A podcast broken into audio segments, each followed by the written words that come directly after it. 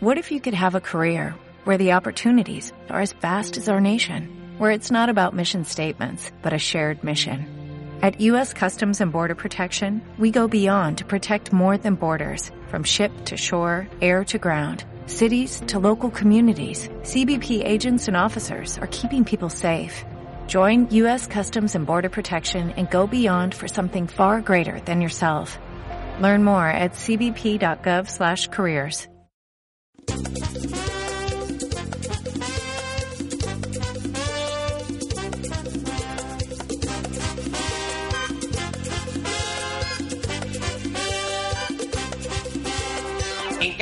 del arte.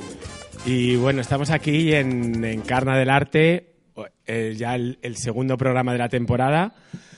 Que bueno, hoy nos falla Semiramis y nos falla Laumática.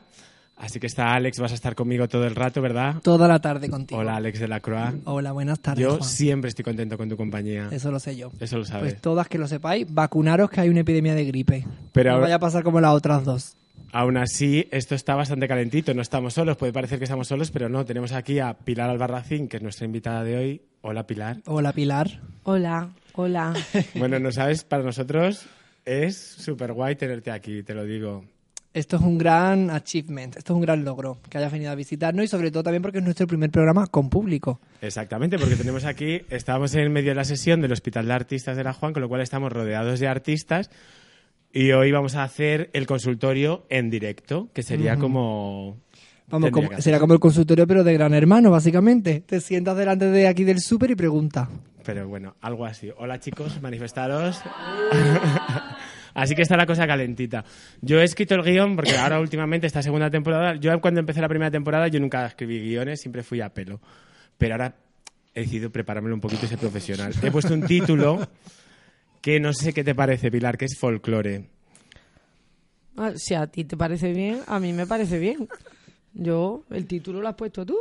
Sí, bueno, pero qu- quiero decir, como, como en tu trabajo está siempre es- está la etiqueta del folclore, no sé si esa etiqueta tú Juan, huyes de ella o a no. mí es que los guiones nunca me valen nada más que para saltármelos, con lo cual... Pasemos a la siguiente cuestión. Bueno, pues entonces, entonces dejamos que dejamos que el programa se, se ponga nombre solo. Que Aunque eso no dejemos, algo- va a pasar. eso, pero eso es algo con lo que también yo viendo, curioseando un poco tus cosas, también es algo que tú ha- te he visto que hablabas mucho de cómo tú las ideas dejas que las ideas se expresen solas. No sé me- si puedes explicar un poquito cómo es este proceso. Bueno, a ver, a veces las ideas me hablan. Esto lo voy a contar, pero lo voy a contar así en privado. A veces estoy en mi casa y yo qué sé, como los Pokémon esos de los niños, se me vienen las ideas y me dicen, tía, queremos salir de aquí. Y claro, yo me siento un poco que digo, y yo qué sé, si yo es que no tenía pensado ser artista, yo tenía pensado hacer otro tipo de profesión más, más estándar. Y al final pues me ha tocado sacar a las artistas de a las artistas no, a las ideas de los del sitio ese donde están y presentarlas. ¿Habéis comprendido algo? ¿Y qué era lo que querías hacer en lugar de ser artista? Pues yo qué sé, mi hijo quería ser eh, salvaniños en la nieve. Y yo le dije, hijo, pero si tú nunca has ido a la nieve, dice, por eso, mamá. Pues no sé. Yo la verdad es que no tenía pensado nada y de pronto ya me vi que terminé de estudiar y como por obligación tenías que decidir lo que querías hacer en tu vida. Y claro, yo quería hacer muchas cosas. Entonces fue un trauma eso de tener que decidir una. Y yo decidí psicología. Y cuando estaba dentro de psicología, pues un día una profesora dijo en la clase, aquí los que tengan empatía no, no van a poder. Y yo dije, yo no puedo. y me fui. Y pensé, bueno, ¿qué puedo hacer? Otra vez el mismo debate, tal. Y al final, pues me metí en Bellas Artes, no pasé el examen de ingreso, y cuando estaba dentro, después de porque yo he hecho muchas cosas porque soy súper cabezona y súper insistente. Y cuando estaba dentro me di cuenta que realmente tampoco era lo mío. Y ya, pues ya había empezado a investigar un camino así de cosas que yo decía, bueno, esto es una locura, ¿no? Pero, pero la voy a hacer. Y me, y me di cuenta que me gustaba. Y seguí una locura, otra locura, otra locura, otra locura, 30 años. Así que ¿Y en qué momento te das cuenta que, o sea, o te das cuenta que tu trabajo lo valida el mercado, que lo valida o que de repente, ¿en qué momento cambias a eres soy artista? Ahora entiendes que ya eres artista. A ver, a mí me cuesta mucho entrar, mm, o sea, puedo entrar, pero profundamente si después lo pienso. Eh, bueno, entro porque a la gente le interesa meterte dentro de una norma y y ve si eres artista de mercado. O sea, soy artista de mercado, el mío es el de Antón Martín. Quiere decir que, que soy artista que voy a hacer la compra al mercado. Pero aparte de eso, trabajo en galería. Y ahora va lo que os quería contar, que lo he escuchado esta mañana. Y ahora voy a trabajar en una galería. Y voy a trabajar de timbre. ¿Cómo, que de timbre? Voy a hacer ding dong cuando entre la gente. A ver, eh, al final hacemos un montón de cosas que realmente ni nos gustan, ni nos dan ilusión, ni nada, pero desde que naces te obligan a hacer cosas para formar parte de una estructura que la verdad que quien la haya montado es súper aburrida. Entonces, eh, yo ahora, a partir de los 50, he decidido, voy a intentar esforzarme más aún, o sea, ahora voy a intentar esforzarme desde la conciencia en intentar obligarme a hacer las cosas que realmente siento, mientras que no molesten a los demás. Entonces, como a mí yo he tenido la suerte, el azar o lo que sea, o las circunstancias, de verme, pues eso, trabajando dentro de aparte del mercado y de la galería como timbre y tal, pues también como artista, eh, pues creo que lo mejor que puedo hacer es intentar ver los mejores aspectos de, de esa galería, de, de esos mercados y ver qué puedo conseguir yo desde el posicionamiento que tengo ahí. Y siempre he dicho, se lo decía a un amigo hoy, le decía, tío, yo creo que primero, es mejor que las cosas las vea poca gente, pero que sean poca gente con las que conectes. Y después, quizás lo mejor es que lo vea una persona y para esa persona signifique algo lo que tú lo que tú estás haciendo. Algo no como monumental, ¿no? Sino algo como otro amigo me decía el, el otro día que para mover una maquinaria y hacerla cambiar el ritmo, que simplemente con una leve mota de arena, clic, hacía que, que ese engranaje cambiara un poco el sonido, cambiara un poco el ritmo. Y yo creo que ese es un poco el papel del artista, ¿no? Sé como el granito de arena, no la montaña, sino un granito de arena que consigue cambiar un, un engranaje, una visión, simplemente pues que alguien se ría o le dé alegría o que alguien haga parte de esa obra suya. Ya, vamos, yo ya estoy más que pagada desde la primera vez que puse. Todo esto es gratis. y, y luego, eh, luego está el, el, el, público, porque a ti también te, he leído por ahí que dices que el, que el público que te interesa es un público, es el público que no es especialista en arte. ¿Cómo haces para llegar a este público? ¿Cuál crees que es como la herramienta para llegar a eso? Y la otra pregunta es si te consideras mainstream por esto. A ver, mira, yo creo que no tenemos derecho a desperdiciar a nadie, para empezar, en general. Eh, lo que pasa que sí que es importante eh, sí que es importante como saber cómo se mueve el mundo que, tenemos delante, ¿no? Entonces yo creo que hay cierta parte del mundo que te bueno, que te ayuda a favorecer a otra parte del mundo. Es curioso, sé una misma y formar parte de ese engranaje. Entonces, pues, eso es lo que yo hago. Y que si formo parte del mainstream, pues bueno, pues sí, a mí es que me da igual.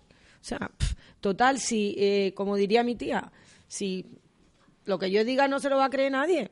O sea, ya la gente se va a formar su vida, su concepción de las cosas. Yo voy a decir, mira, yo a mí me gusta el rojo, ¿no? Va a decir la gente, ¿a ti te gusta el rojo? No.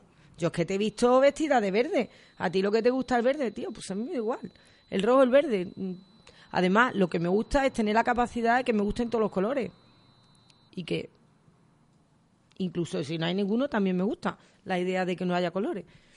O sea que tengo esa fortuna en mi vida. Pero luego también hay una cosa en la que siempre estás dando como otra perspectiva sobre lo mismo, ¿no? Como que siempre estás cambiando como el punto de visión. ¿Eso es algo que también te, te gusta o por qué siempre vas como buscando lo que nadie se ha fijado? Siempre hay como algo en esto. A ver, no, no, no lo voy buscando. Mm, lo de las ideas no es mentira. O sea, me van entrando. Me van entrando las cosas y quizás pues yo me fijo en cosas que otra gente no se ha fijado.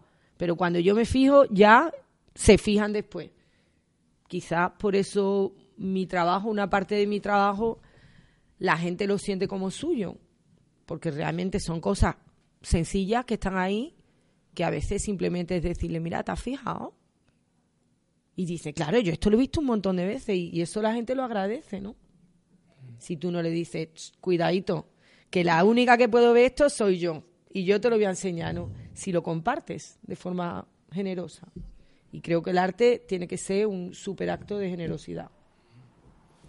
Y hablando de generosidad, ¿cómo es, cómo es la experiencia ahora, por ejemplo, cuando hiciste, cuando te llevaste a todas las flamencas a, a París, esto de hacer como una acción colectiva en la que es como implicas a mucha gente que al final acaban contagiándose de tu universo? ¿Eso cómo, cómo lo viviste? ¿Cómo es? a ver, no es mi universo es el universo de todos y de todas y de todes y de todix. Em, yo creo que, o sea, la gente disfruta muchísimo compartiendo, si se comparte de verdad. Entonces, mm, a veces a mí me ha tocado como el, ¿sabes? él está ahí un poco de maestra de ceremonia, que yo el otro día, de verdad, llevaba una bata de Lola Flores y me decía una amiga, se ponía, igual que Lola, yo decía, pero tío, vaya cara que tengo aquí, la primera, si sabe cantar, si sabe bailar, y se ponía, estáis ahí en la misma onda. Pues, pues no sé, quizá a veces mm, queremos ser demasiado perfectos y no nos damos cuenta que no hace falta, que es mucho más sencillo y, que bueno, y que, y que la gente tiene mucha ganas de, de ser ellas mismas. Entonces, en, en esos momentos donde se cruza mucha gente que parece como totalmente opuesta y tal, pues hay una cosa contagiosa realmente.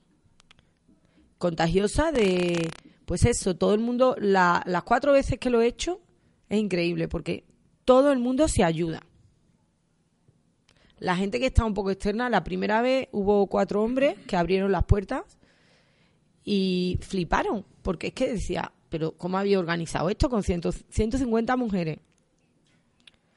Y, y bueno, y fue como súper fluido. Llegamos, lo hicimos, recogimos todo, el espacio se quedó vacío y la segunda vez igual, ya poniéndole el INRI de que era otro idioma.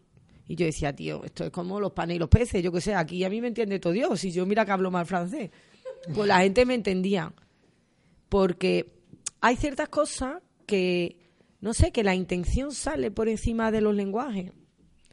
Y, bueno, pues ahora la última vez me resultó curioso porque la última vez incluí eh, a toda aquella persona que quisiera entrar a formar parte del, del paseo, del... Y uno, el lema era, me decían, pero ¿nosotros qué tenemos que hacer? Y yo le decía, ustedes, sé vosotras mismas. Pero siendo una misma, realmente es un espectáculo. Y había hombres que le hacía tremenda ilusión. Había eh, drag queen, había todo el mundo que quisiera venir. Y quizá yo ahí lo único que tenía que hacer, ordenar cuando venía la gente y decía, pero ¿por qué están estos delante si deberían estar estas? Y yo decía, no, no, es que aquí nadie merece estar delante del otro. O sea, yo estoy porque tengo que organizar, pero simplemente. ¿Sabes? Se rompe muchísimo estrato en una cosa muy simple. Y a la gente le dan mucha le da muchas ganas de seguir colaborando y también le da, yo creo, esperanza. Y eso es eso es impagable. Con dinero por lo menos. Uy, me iba a beber el micrófono.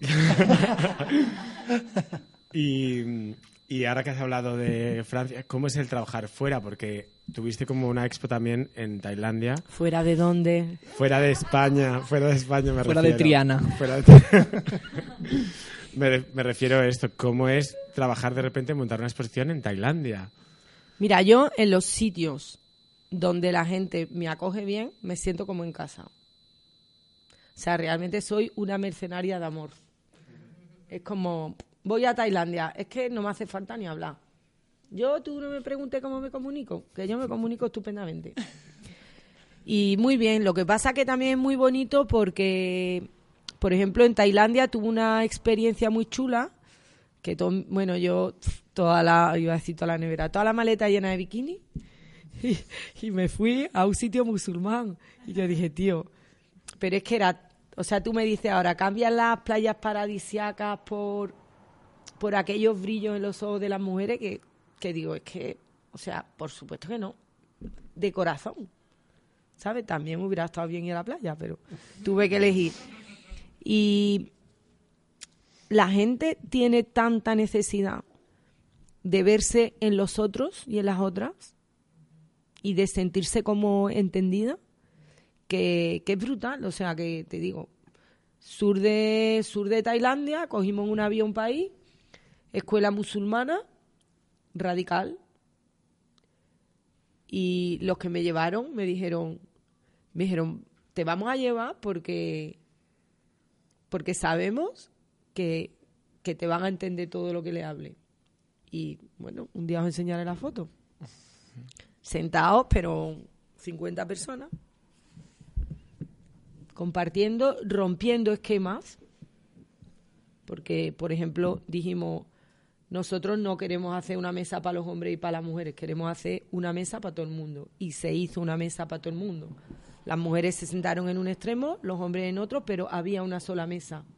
Ya habíamos ganado un poquito de terreno. Y bueno, y, a mí me encanta. O sea, yo en todos los sitios que me invitan mm, me siento súper bien recibida casi siempre. Incluso, aunque no me traten bien, pero tengo esa suerte que, que, que no, que no me afecta. Y, y la calle, porque luego también has trabajado muchas veces en la calle. Quería preguntarte cuál es tu relación con la calle, ¿no? ¿Cómo, cómo, lo sientes como artista o tus, las piezas que has hecho en la calle? Bueno, la calle es como... Ahora ya no sé, ¿no? Porque estoy ahí como mutando un poco, pero la calle es como mi sitio. Mi sitio. Es un sitio que realmente es público y donde hay muchísimas cosas más reales, más interesantes, donde, donde hay vida y bueno, donde cada uno puede hacer sus cosas, igual que antes os hablaba de la teoría esa, ¿no? De, de ir cogiendo las cosas. Eh, para mí, la calle es como. A ver. Es que me. La- lo que quieras, ¿eh? no, no, qué pero si es que se me ¿eh? va, se- no es que se, eh, Si como se te dispara, David, se, me ha, o se me ha ido la perola. Eh, pues la calle es como, bueno, ese espacio que, que tú realmente haces algo y si la gente se fija, lo ve y si no, pues no lo ve. No es como un sitio donde yo voy a exhibirme. A mí no me gusta exhibirme mucho, aunque no os lo creáis. Pero me gusta hacer como mi- mis investigaciones. Entonces la calle es ideal, porque tú lo haces y quien quiera se fija y quien no quiera no se fija. Pero yo me quedo tranquila porque yo ya lo he hecho. ¿Sabes? También para mí el, el trabajo artístico o el arte o la, la forma de expresarte es una necesidad en el sentido de que cuando a mí se me ocurre algo, yo lo hago. Yo lo hago, la verdad. Porque si se me ha ocurrido, ya tengo que sacar la idea y la tengo que salvar de ahí. Entonces, yo lo hago. Si hay más, a veces incluso cuando hay más presupuesto, jo, me obligo porque lo típico te dicen, bueno, te vamos a dar un presupuesto para que haga eh, una foto. Y entonces yo llego mega profesional, me hago el guion como él, digo, venga, voy a hacer una foto. y ahora, cuando me pongo a pensar, pongo la máquina, que mi máquina tiene ya un montón de cables. Pues digo, hostia, me han dicho que haga una foto y un proyecto fotográfico y es que justo es lo que no se me ocurre. Y me caen esculturas y me cae no sé qué y me cae no sé cuánto. Porque tampoco me gustan, ¿sabes? Que me digan de qué forma tienen que salir mis ideas. Las puedo hacer, pero no sé. Pero bueno, como soy flexible, al final hago. Y al fin, y en, y en todo esto, ¿qué, qué es lo que más te sientes más? ¿Performer, videoartista, fotógrafa, artista de instalación? Todo, todo, Pintora, todo, todo. todo, ¿no? De todo. Lo que pasa que hay nuevas formas de contar cosas que todavía no las he probado. Es verdad, ¿y qué es lo que te falta por probar así como de, yo qué sé? Antes estábamos hablando, por ejemplo, de Internet y todo esto, del arte de Internet. Pues me falta, bueno, me quiero inventar algo nuevo que no exista. Eso es muy bueno. Claro. y después la música. Y después, pues eso, ya con esas dos cosas está bien. Hoy estábamos con Alex hablando un poco de cuáles eran nuestras favoritas tuyas. Yo la tengo clarísima. ¿Cuál es la tuya, Alex? Mi favorita es eh, la persecución por Gran Vía con, con la orquesta detrás tuya. ¿Se puede decir el título? Es que no me lo sé. Viva ¡Viva España! Ah, ¡Viva. España! A mí me gusta más como título que en mi mente, yo, claro, yo le pongo mis títulos. Esta es como, me persigue España. España me persigue, España me sigue. O no, que España todavía está viva, pero que no la vamos a cargar ya dentro de nada. El domingo. El domingo, El claro. domingo se rompe. Exacto. Pues esa es mi favorita de verdad. Esa pieza yo es que la veo una y otra vez y es que me habla. Me Pues encanta. Muy bien, ve, a mí también me habla, me comprendes ahora, ¿no? Sí, no, hombre, te te, comprendo desde antes de conocerte. Ay, eso me encanta. Cuando te encuentras a gente que no conocía de persona, pero que ya estaban ahí, es tan bonito Hmm. y tenemos tanta suerte que yo todos los días, vamos, no rezo, pero ahora me voy a inventar Un rezo. Un rezo. Una plegaria. para dar las gracias. La verdad es que sí, que tenemos mucha suerte. Pues sí. No, yo la verdad que cuando el año pasado te descubrí, porque cuando fui a tu exposición y Me me... descubriste físicamente, pero ya nos conocíamos de antes, Hombre, lo has claro, dicho. metafísicamente, en el mundo de las ideas. Pero cuando te descubrí de verdad me encantó como tu, como tu obra, me encantó todo, me habló muchísimo porque claro, soy andaluza y entendí como bastante tus referencias y me quedé fascinada con ese, eh, con, el, con la pieza de vídeo de, de Viva España y con la del huevo frito. La del huevo frito es que me encantó. Es que esa a los andaluces nos, lle- nos llega. Aunque te digo, eh, huevo frito y salchicha y chorizo hay en todo el mundo, ¿eh? Pero juntos a la vez y hechos de esa manera. Y que te hablen y que se hayan reencarnado, bueno, eso... ¿Y, Ahí Juan, ¿cuál estamos era, mezclando diferentes religiones. ¿Y cuál era tu favorita, Mi Juan? favorita es la de mm, Me he perdido. La de Me llamo Pilar Albarracín, Uf. me he perdido. Si alguien me encuentra, por favor, que llame a este número. Esa era tu foto que empapelaste, era, Se- ¿fue Sevilla? Sí. No Esa- la empapelé porque Bueno. no tenía tanto dinero.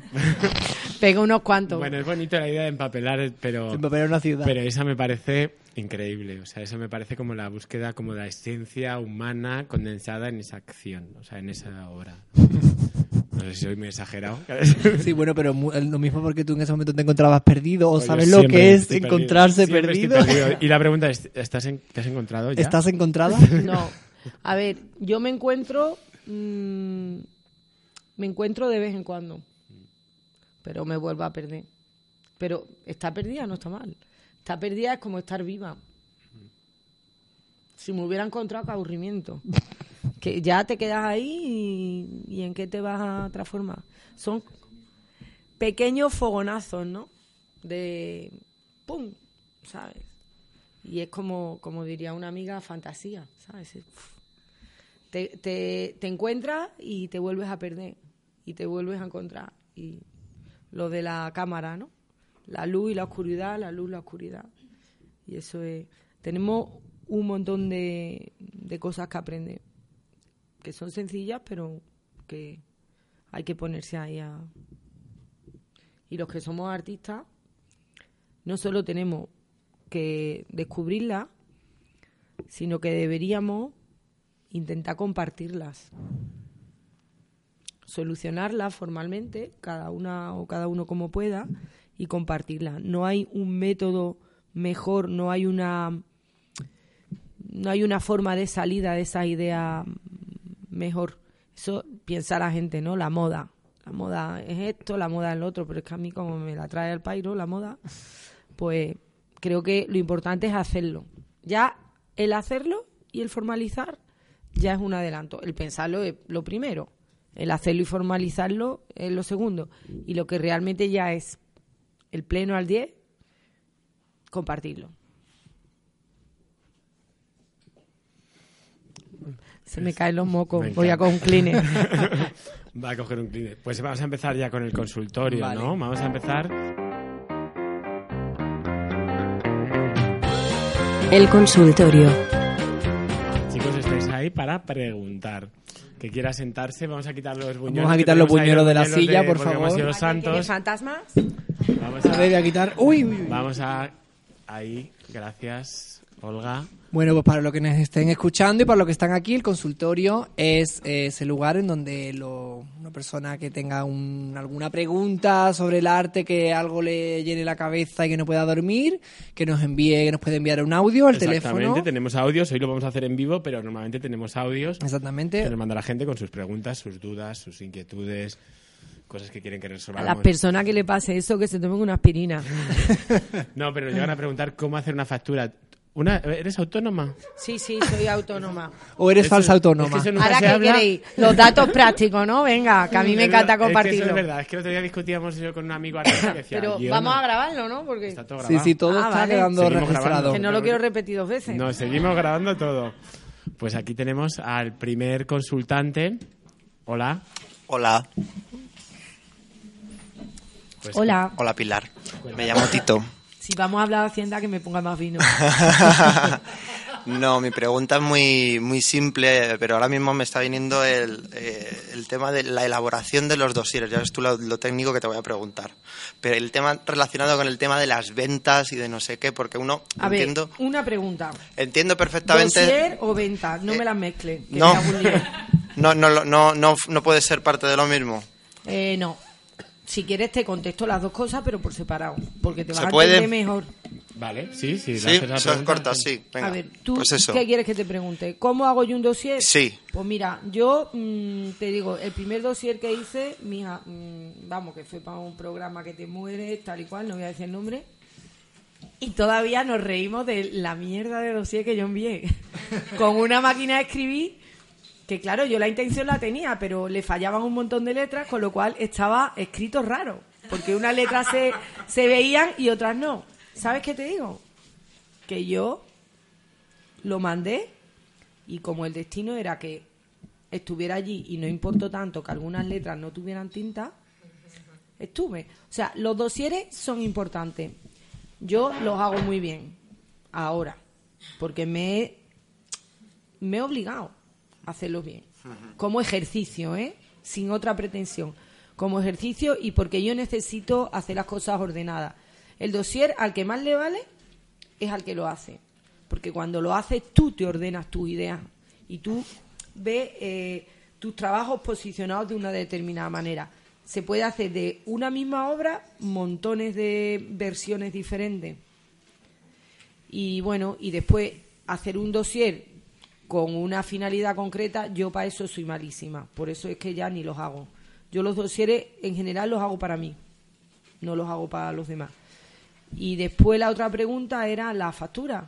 Mm, Bueno, sí, la, la, la, mm, No, la difusión, la venta, sí, el La el venta, venderse. pues yo para vender, al principio pensé que no quería vender mis obras, que me las quería quedar y después pensé que tonta, porque si, si alguien te las compra que tiene más pasta que tú, te las va a cuidar mejor. Y con ese dinero, puedes hacer obras nuevas, que realmente es lo que me gusta. Entonces, creo que lo interesante es encontrar los coleccionistas que a ti te gusten para que se queden tus obras. Y no sé, no vende ahí en plan, venga, yo sí tengo muy claro quién quiero que tenga mi obra. De hecho, tengo muy buenos coleccionistas con los que tengo muy buena relación personal, porque ellos te compran y te ven lo que lo sabes, ven cosas que tú ves también, ¿no? Entonces, como lógico. Y bueno, creo que vender es súper importante para vivir, pero venderse no se puede vender una. que son como dos conceptos que están ahí, mira, con la misma raíz, pero muy diferente. Muy bien. Muchas gracias, Pilar. Muchas de nada. Gracias, Tito. A ver, vamos con otra pregunta más. ¿Alguien quiere preguntar algo? Puede comprarse, pero nada, no todo puede venderse. Ahí vamos. ¿Has tenido alguna vez esto que has dicho, qué pena vender esto, esta una pieza que dices, joder, esta con lo que me costó? A ver, a mí me da pena, pero en general en mi vida, sobre todo ahora, estoy en un proceso en el que no quiero sentir apego, porque me parece que es un retraso. O sea, un retraso. Ya tengo menos tiempo, menos tiempo mm, físico, de duración, y creo que es momento de desembarazarse de, de cosas, ¿no? A las que les tienes cariño, pero vamos, le tienes cariño porque tú se le has puesto el cariño. Y yo digo, pues el cariño lo tengo yo dentro, ¿para qué necesito una cosa? Y bueno, y de vez en cuando está bien hacer ejercicios de desprenderse de las cosas. Sobre todo a mí me gusta mucho vender porque sé que lo que yo gano con ese dinero sirve para hacer buenas acciones. Las que yo considero buenas acciones. Y abre como pequeños campos a, a otras personas. Tenemos otra pregunta, Pilar. Hola, Hola. Pilar. Uy. Eh, bueno, no con ánimo de poner límite o poner frontera entre los espacios geográficos, pero yo me siento muy andaluza.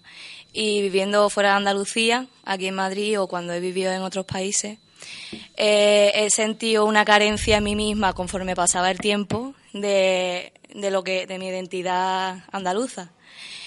¿Tú crees que, eh, bueno, como pregunta personal, que en tu obra eh, has castellanizado o si has vivido fuera, has convertido lo que era propiamente andaluz, porque trabajas mucho con, el tema del folclore, ¿no? Eh, andaluz. Eh, quería saber si, has, castella- has castellanizado tu obra o la has transformado de alguna forma o, o has visto ese pequeño mm, trocito de algo que realmente no encajaba con, eh, con tu trabajo. A ver, no sé si me entiendo, pero creo que te voy a contestar a algo que me parece interesante.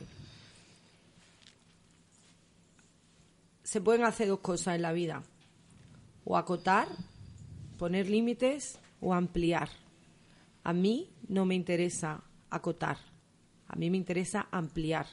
Con lo cual, digamos que he podido andalucizar, o como se diga, el mundo. Pero eh, llevar mi entorno y en lo que yo me he criado o la falda de flamenca con la que yo me puedo identificar de forma cercana al mundo, es también ser capaz de reconocer todos los trajes tradicionales de todo el mundo. Que eso es lo interesante. Que cuando yo voy a Pakistán con mi falda de flamenca, la señora que lleva la falda de Pakistán ve la falda de flamenca y de alguna manera se crea una conexión. Con lo cual, en vez de cerrar fronteras, lo que estamos haciendo es abrirlas por otros canales. Y eso el arte lo puede hacer. Y creo que tenemos que hacerlo. O sea que en realidad esa relación con el resto del mundo, eh, con And- Andalucía, con el resto del mundo, es eh, en el flamenco. El flamenco ya tiene influencia de otros países y de muy lejos. Y, y bueno, ahora, eh, porque Andalucía parece como un símbolo del flamenco y, y bueno, mm, doy fe de que, vamos, allí lo he vivido yo como en ningún otro sitio. Pero claro, al llevarlo a otros sitios sí que hay esa conexión, pero hay- ha habido una conexión a través del flamenco, no como algo mm, propiamente andaluz, no sé. ¿Por qué No sé si tú crees que trabajan tanto, pues yo qué sé, artistas nuevos flamencos, eh, llamémosle así? ¿Por qué crees tú que hacen tantas colaboraciones con gente de la India, con gente de no sé qué, con gente de no sé cuánto? Porque en el fondo todo el mundo habla de lo mismo. Cada uno le busca la forma de salida acorde generalmente con su medio. ¿Sabes? Si estás en Laponia, pues eh, coges lo que tienes alrededor y con eso te construyes los instrumentos y eh, si tienes que bailar, pues baila cuando hay luz o cuando no hay luz, te adaptas a tu medio. Entonces, no sé, creo que, que los nómadas son mucho más inteligentes porque han pasado por más geografías diferentes. Entonces tienen una mirada más amplia y comprenden que aunque hay muchos ritmos básicos, también hay muchas cosas especiales en cada lugar, A pesar de la globalización. a pesar de la globalización, claro. O sea, ¿qué nos pueden quitar ya? ¿Sabes? Es que nos están intentando quitar eh, lo, lo mejor que tenemos, ¿no? La, la, La gente. diversidad. O la gente que se va a Andalucía también se, nos la están quitando. ¿no? Sí, bueno, la gente que se va a Andalucía, la gente que se va de Polonia, la gente que se va, ¿sabe? Que se va obligada. Porque no es lo mismo irte obligado que irte porque quieres y tienes deseos de conocer y compartir, ¿no? O sea, porque los viajes son eh, lugares de compartir. Muchas gracias, Pilar. De nada. Gracias. Con esto que estabas hablando, em, ¿te consideras nostálgica? Porque tu trabajo, quiero decir, para uno que está fuera, ahora que estamos hablando de estar fuera, eh, yo sí que te- conozco casos de gente que, has- que te ha visto obras tuyas de repente en el Louis Vuitton, en la Fundación Louis Vuitton, y ha llorado solo al escuchar de repente los acordes de que viva España o tal, o cosas así como que también hay un punto que es como un arte que si lo, el que está fuera, que es español, que se ha criado con esos... De reconocimiento, de ¿no? reconocimiento y de nostalgia. ¿Tú te consideras que Yo no, yo no soy nostálgica. no? No. No tengo ese defecto. No, a ver, la nostalgia es, eh, bueno, yo he intentado hacer las cosas que he querido en mi vida y como he querido, las que he hecho bien, bien hechas están, las que he hecho mal, mal hechas están, pero no me he quedado con la gana de, mm, de hacer algo. Yo estoy al día, al día. Esto de que si me tengo que morir, estoy aquí, estoy perfecta. La putada para vosotros, que me tenéis que sacar de aquí. La putada Muerta. Pues, y no, no te, explicaciones. no te desplomes hoy. Espérate No, a mañana, por lo menos. No, mañana, mañana en el AVE, verás tú la que voy a liar. A veces lo pienso, digo, verás tú, seguro que yo me muero en alguna circunstancia que todo el mundo dice, fíjate, parece una obra.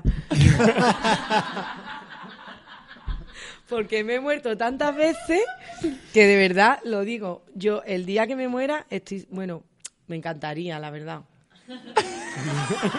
Me encantaría que me muriera y la gente dijera, tío, pero ¿la habrá hecho queriendo? y a lo mejor sí.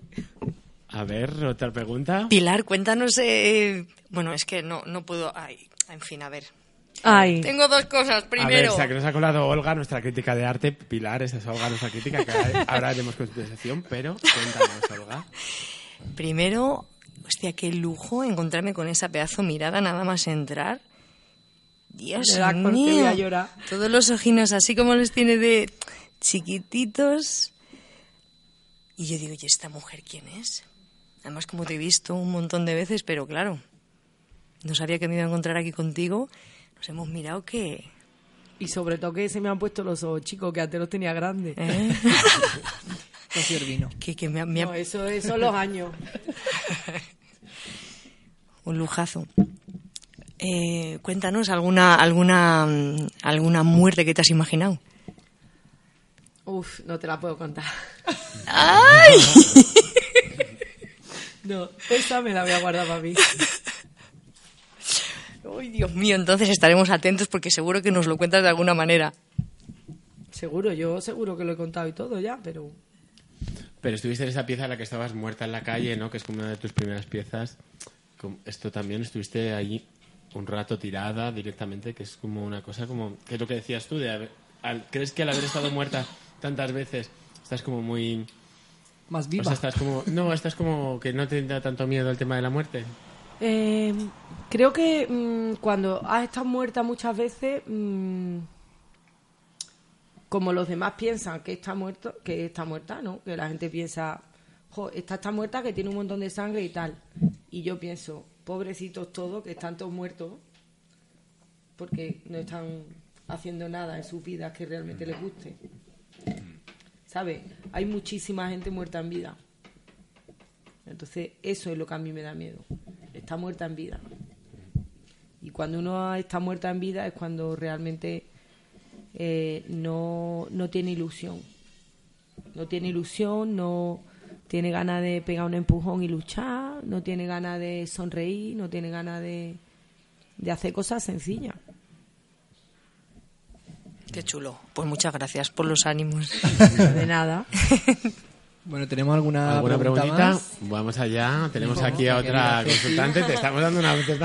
No, yo estoy esta encantada. es la última, ¿eh? Esta es la última ya. Ya está llorando los izquierdos, ahora va a llorar los En relación al comentario en que has dicho que, que te da pena no la gente que está muerta en vida, eh, yo me he acordado de que, bueno, me he acordado, eh, me ha venido a la cabeza no Eh, la idea de que tengo un montón de amigos artistas que, eh, bueno, que tienen que compatibilizar un trabajo que les enriquezca económicamente para trabajar como artistas, ¿no? Entonces compatibilizan su actividad de creación con la actividad económica, ¿no? Que Una les sustente. que se me va a olvidar. Compatibilizar actividades que no te gustan para poder hacer actividades que te gustan engrandece. Claro, eso es a lo que iba, ¿no? Que al final muchas veces la actividad económica eh, te quita tiempo de esa actividad creativa o te agota y eh, al final es como una especie de instinto de supervivencia, ¿no? De sacrificar ese tiempo que a ti te da, te engrandece, como por así decirlo, ¿no? O te motiva para eh, someterte un poco a la realidad, al... A ver, mira, te voy a contar un cuento, ¿vale? Eh, un cuento así un poco adaptado, rápido, pero había un tío en un sitio de allí perdido, en un río, que iba todos los días a pescar. Y realmente iba a pescar un pescado.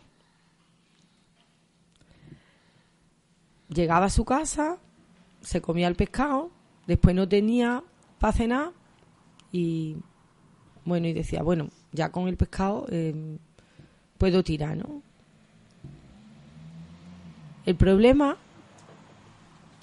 es que ahora tú me dices, hay mucha gente que trabaja para, para poder hacer arte. Yo te digo, el arte es gratis. Para poder hacer arte, lo único que tienes que hacer es querer hacerlo. Para poder hacer un arte enmarcado, grabado con una pedazo de cámara que llegue a un determinado tipo de público, para eso sí necesitas trabajar mucho y mucho y mucho y mucho, depende cómo lo quieras enmarcar, cómo lo quieras hacer, cómo lo quieras presentar. Pero el arte es una cuestión mental que después, a la hora de formalizar, creo que también deberíamos hacer un aprendizaje de decir, a ver, hay cosas sencillas que están bien solucionadas, que no necesitan más. Mira, yo, por ejemplo, un ejemplo muy práctico. Yo cuando hago una foto que me gusta, eh, pues las fotos me hablan y me dicen, yo quiero salir en grande, en tanto por tanto, que es el papel que yo me puedo permitir. Y otras veces yo las veo y me dicen, "Mm, es que tanto por tanto no quiero salir, quiero salir más chica. A mí me cuesta el mismo esfuerzo hacer una foto que otra, pero en el mercado tienen diferentes precios. Pues lo primero creo que es saber lo que cada uno quiere hacer y quiere contar. Después, eh, economizar medios está muy bien, porque una buena obra no te la da una buena un tamaño. Te la da una buena idea. Y después, en determinados contextos, pues sí, bueno, yo voy a vender determinadas cosas y como sé que a los clientes les gusta un determinado tipo de marcado, de final, yo lo hago, pero eso es como secundario. Eso a mí ya no me interesa. Lo hago por complacer un poco y porque no me importa. No me marca. Mi obra va por otro derrotero. No sé si me he explicado. Sí, lo que se me ha quedado un poco pendiente, que sí que quiero saber por qué lo decías, era lo de que compatibilizar engrandece. O sea, ¿a ¿qué te referías? A ver, o sea, si tú tienes todas las cosas fáciles en la vida, eh, ya está. Entonces estás aburrida. Y si tú realmente te tienes que levantar por la mañana y tienes que luchar por hacer tus cosas, eso realmente creo que te hace tener como una conciencia. Una de- motivación. Conciencia. Conciencia. El problema es que mucha gente se levanta por la mañana y va a trabajar y no sabe realmente. O sea, realmente mm, la gente es muy autómata. porque no se investiga, porque yo siempre le digo a la gente, "Joder, eh, pues igual podías intentar hacer algo que, mm, que no fuera trabajar aquí o allí. Pero claro, es que es muy cómodo no conocerte y hacer lo que te dicen que tienes que hacer. ¿Sabes? Los trabajos son precarios, pero las precarias son las personas. Te quiero decir que yo voy a trabajar y trabajo con mucha alegría y muchas veces estamos trabajando en, en mi estudio y es como, bueno, Dios mío, niñas, que hay que irse a casa ya, ¿eh? que ya que llevamos aquí no sé cuántas horas. Porque trabajar a veces es conversar, a veces es compartir, a veces es, no sé, charlar o... Y después el resolucionar todo eso que tú has hablado en una pieza, que yo a veces me veo la obligación de hacerlo y decir, a ver, yo tengo que hacer una pieza porque si no aquí no podemos charlar ninguna. ¿Sabes? Porque hay que pagar los pisos, las luces, etcétera. Y bueno, pues que cada uno se busque la vida. Yo qué quieres que te diga. Yo he encontrado la mía, pero la mía es la mía, la que a mí me hace sentirme bien y sobre todo creo que hay que estar mm, un poco acorde con uno mismo, ¿no? Cuando se hacen las cosas.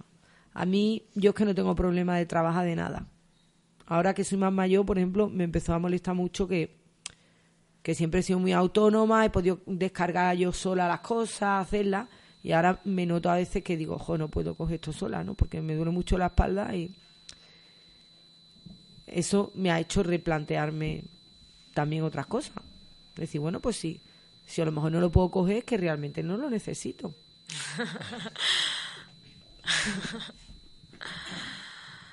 Totalmente, pues gracias Pilar. Pues nada. Bueno, a ver, ¿alguna cosa rápido más o pasamos al siguiente? ¿Alguien tiene alguna cosita? Pues vamos entonces con La crítica de la Olga. crítica de arte, por favor. Olga, tu crítica. Venga. Olga es nuestra crítica de arte. Venga, vale. Que eh, nosotros le vamos mandando a ver exposiciones y ella pues nos va diciendo qué le ha parecido. Olga, Soy la, la, has- la performa, la perform, la perforwoman. ¿Cómo se dice esto de perf? Es que tanto inglés, chico. es que de verdad, estás con los anglicismos, estás perdida con los anglicismos. Perdida. Olga. Tradúcelo al español. Claro. Pues- Performar, que a mí me gustaba mucho, que nos decía una vez vino un- un- una artista que decía performera, es verdad, performera. Qué bueno. Performera. Artista dominicana decía, "Per- soy performera. Y dijimos, ah, performera, está muy bien. Bueno, que, cuéntanos qué es lo que fuiste a ver la semana pasada. Bueno, primero llegué a una sala, Pero que es la fuiste a sala... ver- fuimos a ver, ah, el nombre no lo dices todavía. Claro, tú ya sabes que me gusta Ah, merodear. es verdad, perdóname, Olga, que yo siempre estoy con el spoiler. Tú siempre me quieres bajar a- spoiler. Spoileando. Haciéndote el spoiler. O sea, ¿haciéndome el qué? no, esto no se te lo digo. Espoleando. Un spoiler como... de gallito aquí. bueno, llegué a una sala que está en Plaza España. ¿Cómo se llama la sala? En Plaza, Plaza Castilla. Castilla. Uy, Castilla. ves, te digo que performen. Soy la performen total. bueno, a lo que voy, que eso sí que sí. Perritos invitados a entrar en esa sala. O sea, que en la sala del canal. Nicola, entraste los dos. Sí, sí, pero la entré en la bolsita y de repente veo un perro sin, sin tachar. Digo, uy, ¿y esto aquí qué es? Y todo el mundo encantó con Amapola. Así que, genial.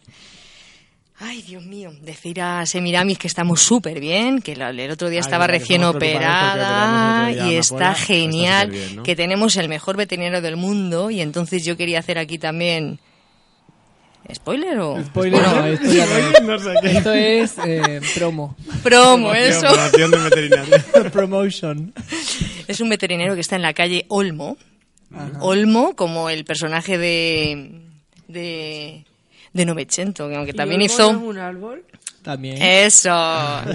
Pues casi lo quedamos en árbol, ¿no? Porque al Bertolucci también se le ocurrió lo de la pastilla de mantequilla y que tan... Bueno, y entonces ¿Mm? promocionamos, o sea, veterinario de la calle Olmo. De la calle Olmo, que es el Vamos a la 2x4. exposición, vamos a la El Aquí a la sala con La sala de exposición. Olga, vamos a reconducir. en el número 24, que es el ritmo del corazón 2x4. Venga.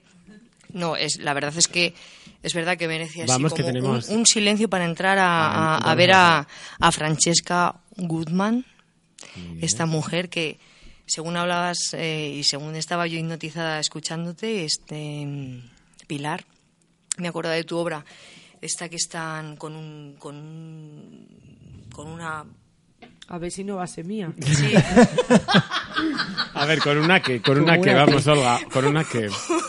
una piel de, de cabrito. Sí, eh, bailando. Con, con- eso es, La bailando cabra. y ahí con la. Eso es.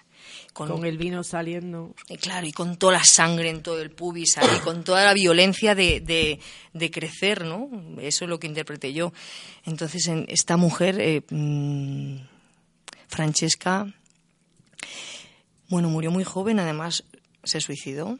Es una, una niña que nos cuenta eh, eh, con, esa delicadeza, cómo nos muestra su cuerpo, tan, tan perfectamente lleno de luz, en, en, contraste con, con, por ejemplo, con toda la decadencia de las paredes, que desconchadas ahí crean como una oquedad, ¿no? que puede ser o bien el vacío o bien lo profundo de la carne, pero ahí está su cuerpo iluminado, des- deshojándose y exponiéndose, con, mostrando toda la violencia, ¿no? Cada vez que le da una sombra es como, es como mm, esa violencia de, de- de crecer, de, de vivir, de gozar.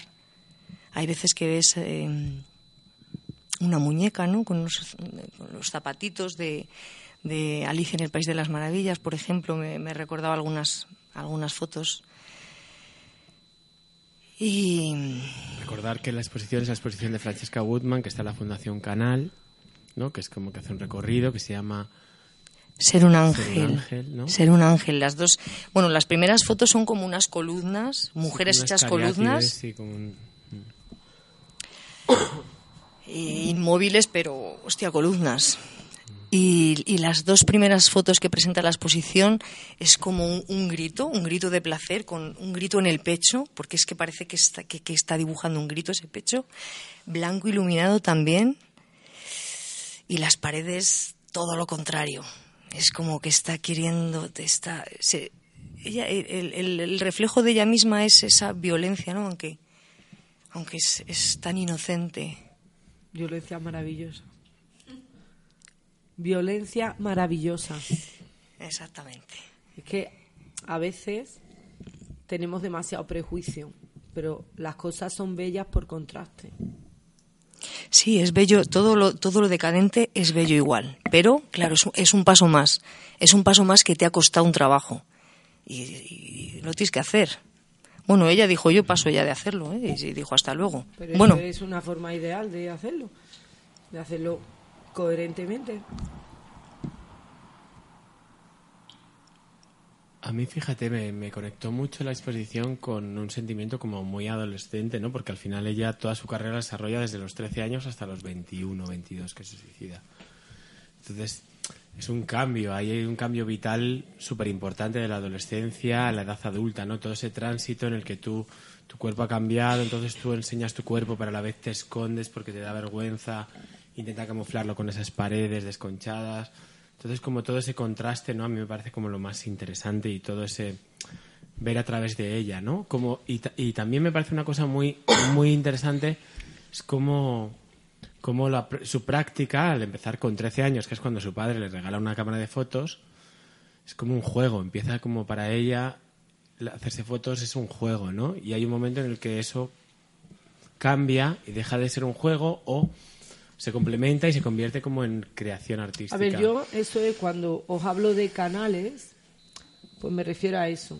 Que yo creo que muchísima gente hoy día no, o sea, no empieza como yo, pues que no empieza como diciendo yo quiero ser artista. Porque es un trabajo un poco raro. Bueno, quien empieza así es raro también, ¿no? Pero sí te regalan una cámara y de pronto tú empiezas a notar que esa herramienta te hace como como llegar a un sitio donde tú te encuentras a ti misma y estás cómoda. Pues yo empecé a trabajar así un poco, con la cámara de un colega, de- bueno, del hermano de un colega que se le regalaron en la comunión. ¿Sabes? Es como, eh, o sea, lo más, mm, lo más normal. Más eh, con los, los tickets de la foto esta que te decían, ¿quiere un álbum o quiere otra foto nueva? Y tú le decías, otro carrete. Así. Y cuando te das cuenta y miras hacia atrás, tienes el, el corpus de tu trabajo bastante hecho. Desde una conciencia inconsciente. ¿Sabes? El problema es que hoy queremos como programarnos la carrera artística. Y las carreras artísticas no se programan. O sea, yo creo que sí te puedes ayudar, disciplinar en algunas cosas, pero lo esencial tiene que ser algo como interior. Lo que a mí me interesa. Que no quiere decir que yo tenga la razón plena, pero... bueno, es tu turno. Bueno, eh, Olga, pues entonces, ¿cuántas estrellas le pone en la crítica de nuestra crítica de arte? ¿Cuántas estrellas le pone a Francesca Woodman? El universo. El universo, no era maravilloso. Hombre. Ella, ella misma ya es ¿Alguna una... mala crítica. Alguna Olga? vez queremos una mala crítica, hombre. No me vas a Olga, venir totalmente desconcertada como le voy a poner menos 15 estrellas. ¿Cuándo? Yo te voy a recomendar dos cosas. Ah, eso está muy bien. Venga, sí, recomendaciones. A ver, yo voy a recomendar al muerto de Tijuana. David después os explica. mis amigos de, de México. Ven aquí. Acércate, sí, aquí, Anda. por favor, David. Cuéntanoslo. Sí, bueno, que este fin de... Bueno, no es el fin de semana, que es el miércoles y el jueves. Lo que pasa que, bueno, yo te- la cultura del fin de semana a veces es un poco dictadora. Y, bueno, se vienen unos amigos de México a hacer el festival Doña Pancha. Y entre ellos, el, como invitado súper especial, está el Muerto de Tijuana, que va a tocar el jueves. Ahora os doy unos flyers. Será en el Club Ballesta el este miércoles 6 y el jueves 7. Y la verdad es que la hora, pues, la hora de los conciertos, a las 9 de la noche. Bueno, eso, los datos. Ahí, ahí están los los flyers, lo datos puedo se mirar. da Pero después. es el muerto de Tijuana, ¿no? Sí, bueno, a ver, el Es festival dura gente. dos días y hay cuatro, y hay cuatro conciertos cada día, pero la- digamos que el, el artista más conocido va a tocar es el Muerto de Tijuana, que es Creo un que me- merece la pena. Mega crack que que va a lo tocar el jueves por la noche. Pero vamos, el jueves festival dura el miércoles y el jueves. A ver, venga, vamos a seguir, que el dinero en la radio ¿Y cuesta la otra mucho. recomendación? No, la otra de documenta- recomendación estoy organizando un taller de fabricación de cámaras estenoteipas, que son las que no se hacen sin lente, que lo, lo- lo va a impartir mi amigo Juan Pablo Villegas en la nave de Alberto Acinas, que es mi hermano el pintor. Y est- bueno, estamos buscando gente para que se apunte. Pues costará 35 euros y saldréis con una cámara fabricada de primerísima Pues, calidad. ¿Cómo lo buscamos para que alguien lo pueda encontrar por redes? Pues Mañana por la mañana. no, pero lo podemos lo, lo colgaremos en, en- en mi Facebook, que es eh, en el de Alberto Acinas y en el de Juan Pablo Villegas. Vale, perfecto. Mi Pues. Facebook es eh, David Poco, escrito T H A B E T H y poco con K y la, el- sale una banana cortada que parece un chorizo. Es un chorizo en realidad disfrazado de banana. Vale, muy bien. Y otro pues. es Juan Pablo Villegas y Alberto Acinas. Y ahí en esos tres Facebook estará colgado el, Vale, de todas formas, si alguien quiere apuntarse, que nos escriba a la Juan Gallery. Y le mandamos la nosotros le información pasamos el contacto. Vale, vale, yo os escribo hoy por la noche para mandároslo. Vale, Genial. genial. Muchas gracias. Gracias, Pilar. Una pregunta, sí, ¿tienes una pregunta? Cuen- recomendación. Recomendación rápida, venga. Recomendación. Yo tengo otra recomendación y es que estoy organizando una exposición artística para el 22 de noviembre. Eh, va a participar Ceci, que va a ser la maestra de ceremonia, van a participar muchos artistas, entre ellos Mateo Mate, que va a presentar una de sus obras y va a ser en la CSA La Tabacalera, en la Galería Independiente, ya os digo, el 22 de noviembre a las 8 es la inauguración. Y el 23 va a haber unos talleres y el 24 una conferencia. El tema de la exposición y de todo esto va a ser la alimentación relacionada con el medio ambiente y la tecnología, así que estáis todos invitados. Perfecto, yo También estáis, voy, ¿eh? también estáis invitados los artistas a que os pre- presentéis eh, algún trabajo relacionado con este tema. Y está abierta la convocatoria hasta el 10 de eh, noviembre, vamos, hasta este domingo, ¿vale? Vale, pues allí estaremos. Bueno, casi nos, ya no nos queda tiempo, ¿no? Ya tenemos que acabar. Yo tenía una preguntita. Ah, tenemos que decidir la, La próxima posición a la que mandamos. a la que mandamos. ¿Tú tienes alguna recomendación para mandar a nuestra crítica de arte la semana que viene? Yo creo que no hay que ir a exposiciones, que te baja lo del muerto de Tijuana. Vale, pues el muerto de Tijuana. di que sí, a bailar. Pero yo sí que te recomendaría ir a eh, eh, a pensar. Después si quieres baila, pero... el jueves se inaugura en el K2M la exposición de Ana Laura Ah, Lae. sí. Ah, Por sí, por favor, hay que ir. Ana Laura hay que ir. Ana Laura. Vamos, tú y yo por sacarme la vida y huerta. Por eso te diríamos de ir a ver la exposición. Se inaugura el jueves, o sea que puedes ir el jueves, a partir del jueves a verla. Muy bien. Bueno, Ana pues Laura de aquí la- al rodaje del siguiente programa no va a poder ir a verla. Sí, ¿O sí. Ah, es esta semana. Vale, perfecto. No he Perfecto. dicho nada. Hecho. Pues, Pues, eso. te mandamos ahí. Otra vez a Móstoles. Está muy bien, hay que ir a Móstoles. A la empanadilla. Bueno, y Pilar, muchísimas gracias. Muchísimas gracias por Muchísimas venir, gracias de por haber verdad. estado. Gracias, Bueno, de verdad. un amor, Súper feliz de tenernos aquí en lujo. casa contigo. Gracias, gracias. Un aplauso. Madre mía.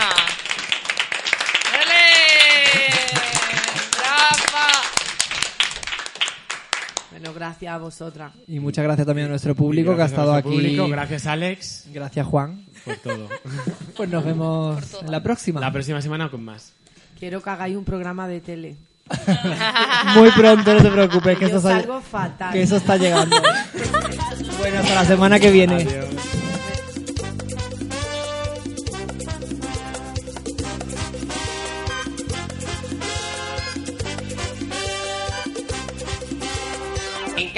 Del arte.